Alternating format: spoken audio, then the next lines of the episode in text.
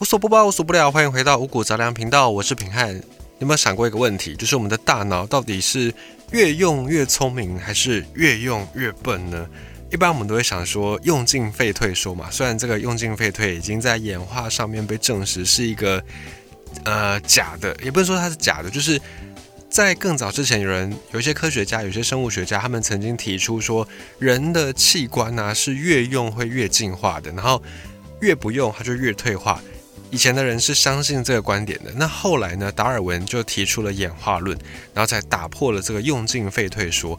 用进废退说最有名的一个例子呢，就是长颈鹿。以前的人呢，他们相信说长颈鹿以前的长颈鹿可能是脖子很短的，那可能因为某一年就是干旱，然后太热热死了，然后长得比较矮的树呢就被干就就因为没有食物嘛，大家都来吃，然后就被吃光了。那剩下的就是比较高的树。那这些长颈鹿以前长颈鹿脖子还没那么长，他们就不断的要把往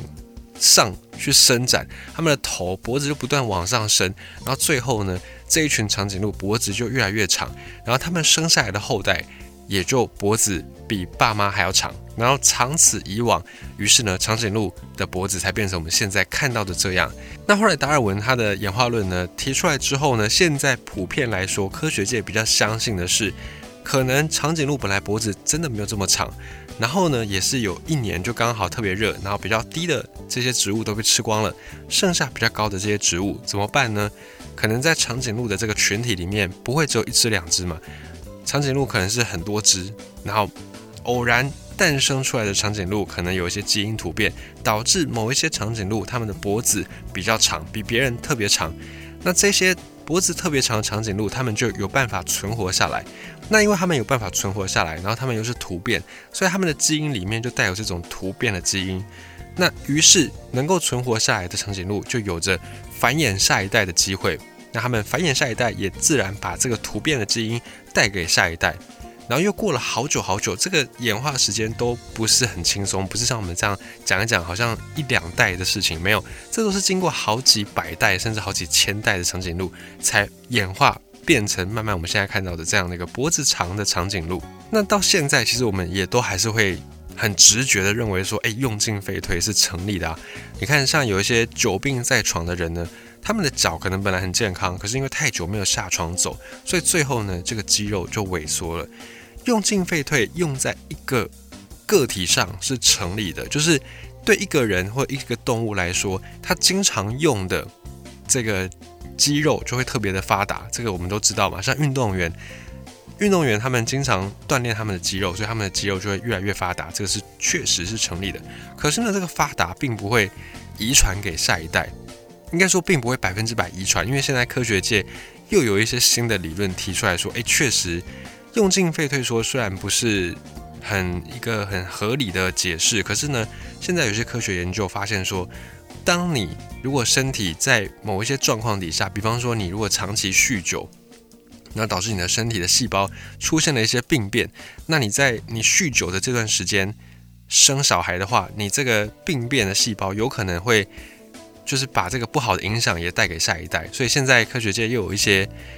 重新发现这种证据。所以用进废退说在个人身上是成立的，可是，在目前的演化上面来说，科学家比较不支持这个理论。好，那回到个人身上，所以呢，如果用进废退说在个人身上成立，大脑越用应该会越聪明，是这样对吧？如果我们刚才讲到这个假说是成立的话，应该我们可以这样推论。但是呢，关于脑，关于大脑的科学，其实我们要很严谨的去定义它，因为呢。现实当中有太多太多关于脑的这种科学，而且是伪科学。像之前呢，在电视上曾经非常流行过的啊，什么右脑学习法、右脑图像记忆法，类似这样子的一个说法。那之前我们也有分析过，说这个说法不完全正确，它是错的。就是我们的大脑有分左脑跟右脑是对的，是没错的。可是呢，并不是说只有右脑会去掌管图像这一块，左脑就掌管语言这一块。不能直接这样定义，你可以说左脑有比较擅长处理语言的部分，右脑有比较擅长处理图像的部分。可是你不能直接说右脑就是掌管所有的图像，不能这样，因为我们的大脑在工作的时候其实是这样子的。当我们的眼睛看到一个资讯，我们的大脑会去处理这些资讯，然后我们的左脑、右脑同时都会运转，不会说只有一次只运转一边。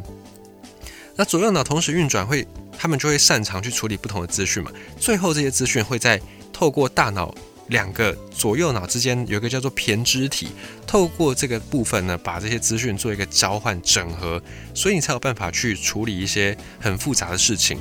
那我们的大脑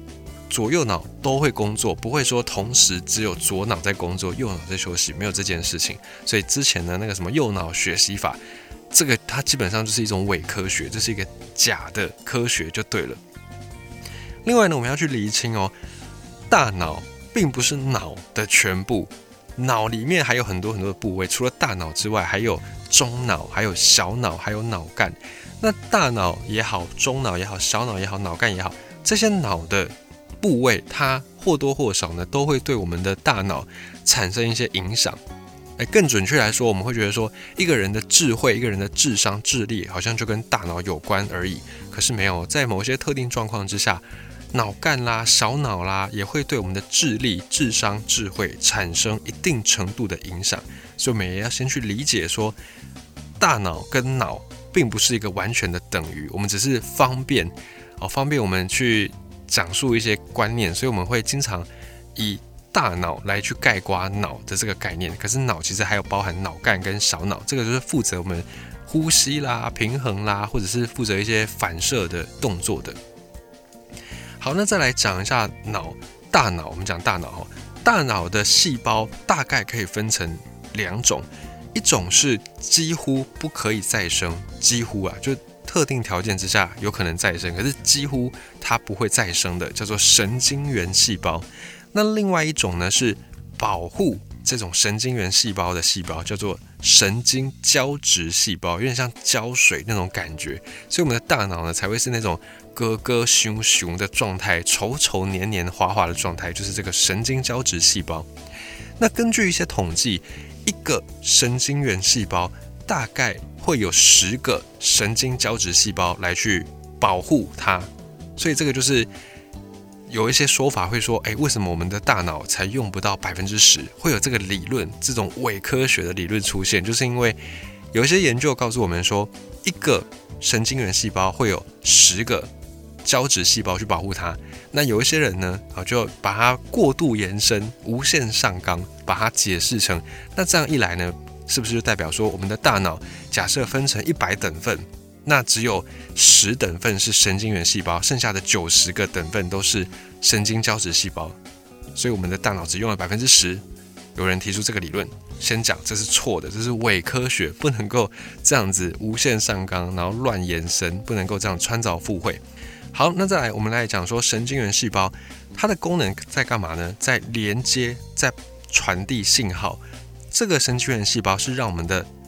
脑袋可以运作，可以顺畅的运转，很重要的一个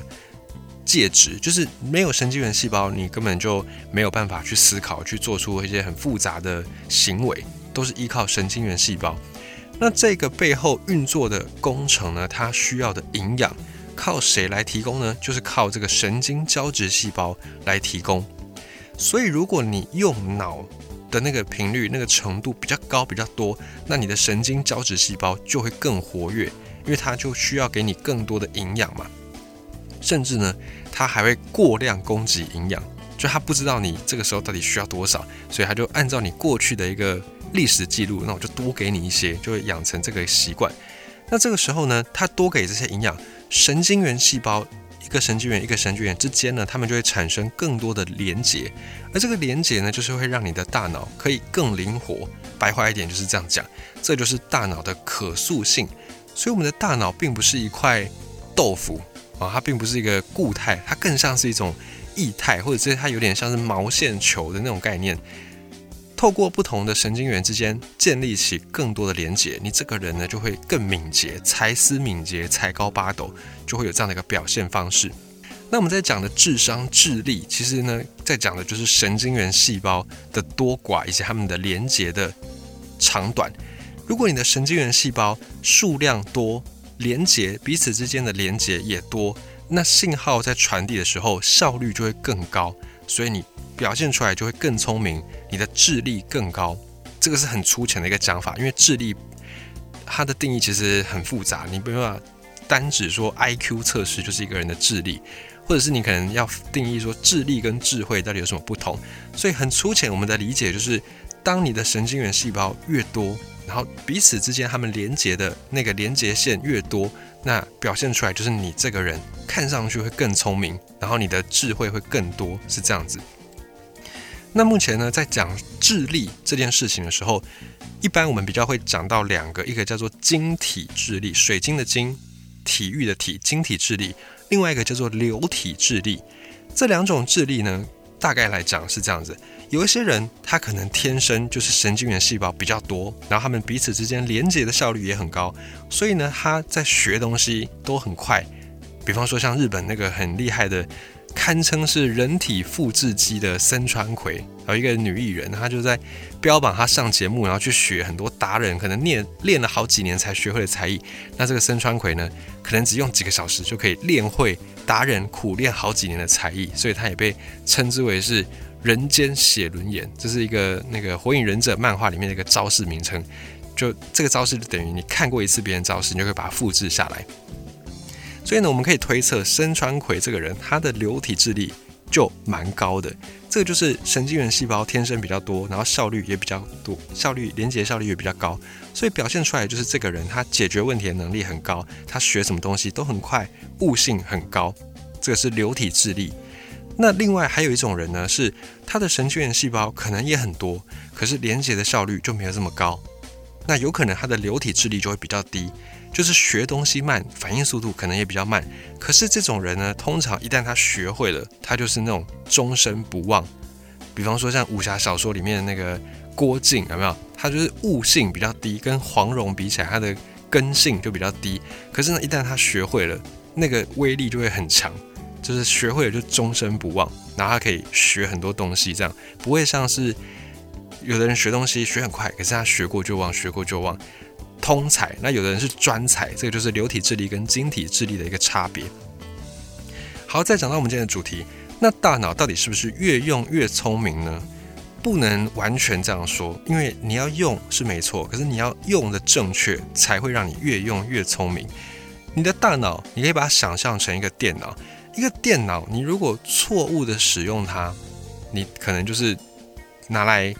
上网。然后或者是拿来看影片，然后拿来玩那个游乐场，然后拿来画小画家。那这样子呢，给你一台再高规格的电脑，你都没办法发挥出它的潜能。所以呢，一样，我们的大脑就算你的天赋再好，你的神经元数量再多，你如果没有正确的使用它，你反而会越用越笨哦。像是如果你长期让你的大脑在营养不良的状态底下来高速的运作它。比方说你在工作的时候，你经常是在一个吃不饱状态、营养不良的这种状态之下来用你的大脑，或者是你在用脑的过程当中，你长期过量摄入一些咖啡因或者酒精，然后你又不给它合理的休息时间，你用咖啡因不断的提神，你强迫你的大脑一直去工作，没有让它有时间休息，这些方式都会让你的大脑越用越弱。越用越老，衰退的越快，绝对不会让你越用越聪明。这个就是一个很简单的例子。你看哦，我们用身体来举例好了。好，一个身体，比方说他可能手受伤的人，啊，照理说我们如果不断的去训练我们的手部的肌肉，我们的手部肌肉会越来越强嘛。可是一个手受伤的人，然后你不断的让他去打网球、去打羽毛球、去打篮球，你觉得这个人的手会坏掉还是？他的肌肉会越来越强大。一个手受伤的人哦，肯定是坏掉嘛，对不对？所以同理嘛，我们的大脑你就把它想成是跟手跟脚一样，它也是一个我们身体上的一个部位。那你的大脑，如果你没有妥善的去照顾它，你反而一直摧残它，不让它有时间休息，然后你又希望它越用越聪明，这基本上办不到，不可能。那怎么样叫做正确的使用大脑呢？首先，你一定要确保你的营养是足够的，尤其有一些氨基酸、钙质啦、钾啦、锌啦这种矿物质、微量元素不能缺少。虽然我们现在还不太真的很清楚，说这些物质到底在我们的身体里面是怎么样机转、怎么样作用的，可是当前呢，科学实验上面就确实有发现，神经在传导物质上面的这种分泌，或者是神经元在传递信号的过程当中呢，刚才讲到的这些元素都很重要，镁啦、锌啦、钙啦这些东西都很重要。所以呢，在饮食里面，你就要去确保这些营养素你有摄取到。你可以吃天然的食材，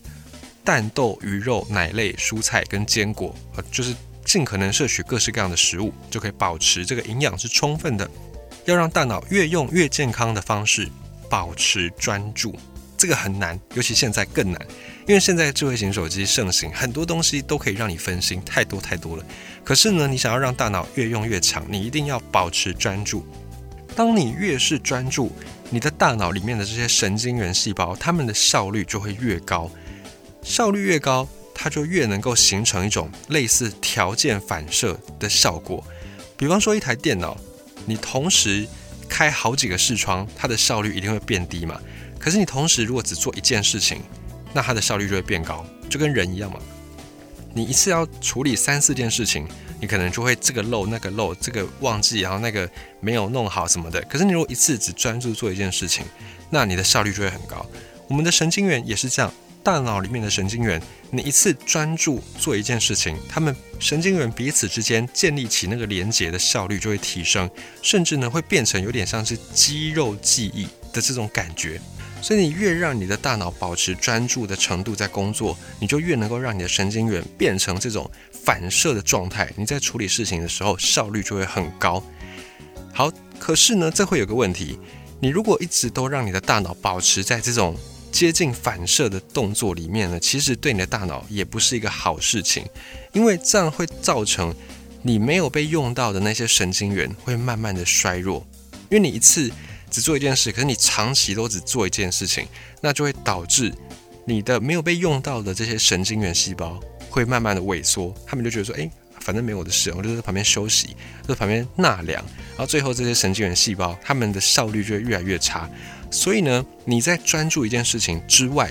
比方说你可能在一个小时里面，你可能专注四十五分钟，那剩下的这十五分钟，你必须要休息，而且你还要去接触一些新的。问题、新的人事物、新的知识，为什么要这样子呢？就是为了要唤醒你其他的那些大脑的神经元，你尽可能去接触你没有接触过的新的事物、新的问题，或者是有一些新的思考，这个都可以促进你的大脑的神经元彼此之间连接，就可以防止那些没有被用到的神经元逐渐的衰弱，然后最后消失。记得我们讲到神经元细胞，它是一种几乎不可能再生的细胞，没了就是没了。所以你就是有点像是我们那个电脑荧幕啦、手机荧幕，你就算没有用到的时候，你也不可以让它就一直关在那，你还是要开启那个荧幕保护程式，类似这样的概念，你还是要让你的神经元有被唤醒的机会。这个到最后整体来说，会让你的神经元之间运行的效率变好。才可以让你的大脑越用越健康。那最后一个呢，是关于智慧、关于智商、关于智力这件事情，我们要去认知到一个点，就是你会想说，哎，那有一些人天天在用脑，比方说什么律师啦、什么会计师啦，好像这样的人，他们每天都在大量用脑，也没有看到他们越用越聪明啊，也没有看到他们用脑用用变成爱因斯坦啊，怎么会这样子呢？其实我们要了解，就是每一个人的大脑就跟我们的身体一样，都会有一个。天生的素质，它就是会有一个天花板在那里，好像是有些人他就是肌肉特别的发达，然后或者是他的那个心脏帮谱的时候特别有力，所以更能够让他在运动的时候比较不会喘。那像这样的一个有身体素质的人，他就比较适合去当运动员。那一般的人呢，也许没有这样的一个条件，所以他就比较不适合当运动员，是这样子。那我们的大脑也是。有些人就是天生神经元数量多，那有些人天生神经元连接效率比较好，都有可能。那这些都会影响到我们最后激发出来的那个能力的上限。所以我们要先了解到每个人都是有上限的这件事情。尤其现在科学界呢，也不太会只强调说智商 IQ 测验这件事情，因为 IQ 测验。我们都觉得它太狭隘了，没有办法去呈现出一个人他在解决问题的能力啦，或者是他其他面上的一个能力。所以，如果你遇到一个人一直跟你讲说他 IQ 多少啊，智商多少多少啊，一智商一五七，然后一五八，而像这样的人，就是笑笑带过就好，因为智商现在在科学界真的不能够代表什么，它就只是一个测验出来的一个数字而已，它没有办法代表你一个人解决问题的能力，或者没有办法代表你的情商等等。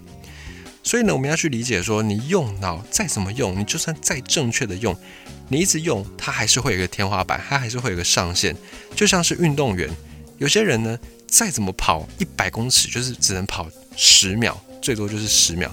那有的人呢，可能他身体的天赋很好，素质很好，然后他后天又再稍微努力一下，很轻松就经过九秒，甚至呢，可能未来到八秒、七秒都有可能。哦，现在没有，只是现在没有这个人，也许之后会有这样的一个人出现，所以这个就是一个人的天花板，一个能力的极限，我们要去认知到。所以归根究底，善待你的大脑，好好的去给它营养哦，不要一餐有一餐没有，然后甚至呢，你长期去用酒精啦，长期喝酒，长期用咖啡因，都不让你的身体，不让你的大脑有好好休息的机会，这样子的话，你的大脑是绝对不可能有那个到达天花板。的那个程度的善待大脑，不要去过度的觉得你的大脑很神，都不用休息，但也不要觉得说你的大脑就是一无是处，你好像都不如人，也不用这样妄自菲薄，专注在你自己擅长的事情上就好。因为呢，专注在你自己擅长的事情上，你会越做越熟练的。这个时候，就算有一个智商比你高的人，在你擅长的领域，他未必会比你强，因为你比他更熟练。所以专注在自己擅长的事情上面，然后呢，必要的时候记得休息，以及呢多接触一些你没有接触过的领域、新的人事物，让自己的神经元能够有被活化、有被刺激的机会，这样你就可以让你的大脑越用越聪明。